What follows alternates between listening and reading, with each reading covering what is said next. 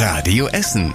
Der Tag in fünf Minuten. Am 30. März mit Zoe Tassovali. Schönen guten Abend. Und wir starten direkt mit einem kurzen Corona-Update für Essen. Seit kurzem ist uns bekannt, wir haben inzwischen den siebten Toten durch das Coronavirus zu verzeichnen. Ein 84-jähriger Mann aus dem Caritas-Stift Lambertus in Rellinghausen ist an den Folgen des Virus gestorben. Er war bereits am Freitag mit akuter Atemnot in das Uniklinikum in Holsterhausen eingeliefert worden.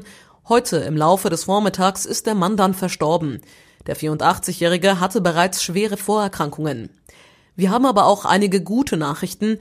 Die Zahl der Corona-Infizierten bei uns in der Stadt ist insgesamt leicht zurückgegangen.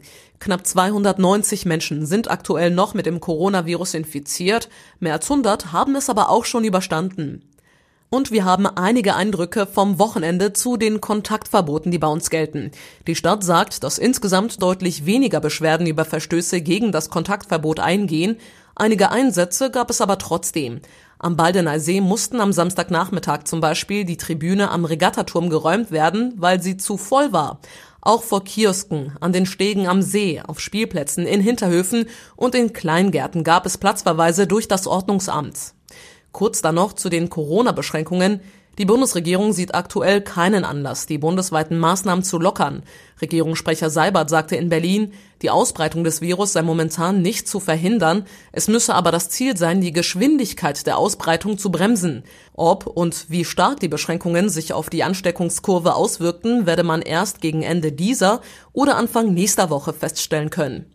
Seit drei Wochen sind Kitas und Schulen bei uns in Essen inzwischen schon zu. Der große Ansturm auf die Notbetreuungsstellen ist bisher aber ausgeblieben.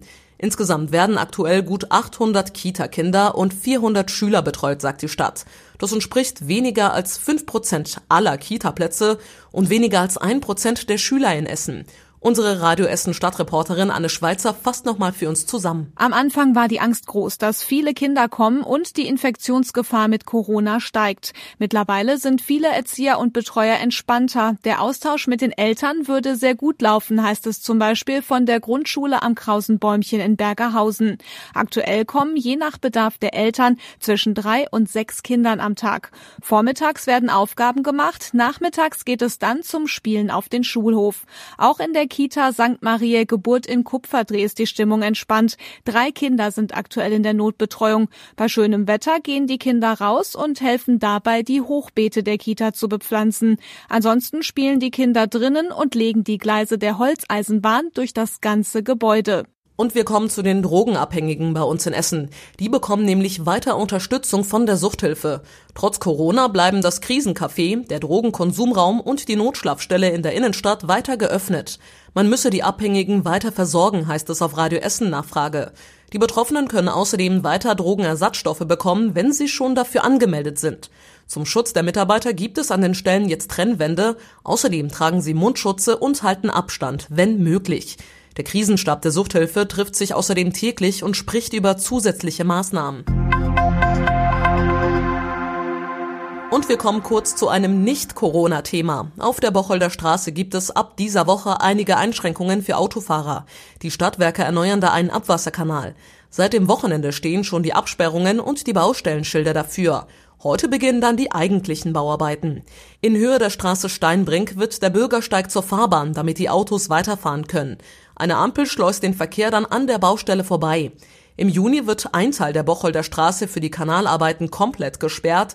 Ende nächsten Jahres soll alles fertig sein. Und was war überregional wichtig? Der mutmaßliche Attentäter von Halle hat laut einem Medienbericht ein umfangreiches Geständnis abgelegt. Er bedauerte demnach, nicht noch mehr Menschen getötet und keine Migranten getroffen zu haben. Der mutmaßliche Attentäter hatte nach eigenen Aussagen in erster Linie Juden töten wollen und nach dem Anschlag auf eine Synagoge auch einen Dönerladen angegriffen. Bei dem Anschlag Anfang Oktober wurden zwei Menschen getötet. Und zum Schluss der Blick aufs Wetter. In der Nacht ziehen die Schauer endlich ab und es lockert wieder auf. Es kühlt sich außerdem ab auf minus ein Grad. Und die nächsten aktuellen Nachrichten bei uns aus Essen gibt's morgen früh wieder ab 6 Uhr bei Radio Essen im Programm. Euch jetzt aber erstmal eine entspannte und ruhige Nacht. Bis morgen.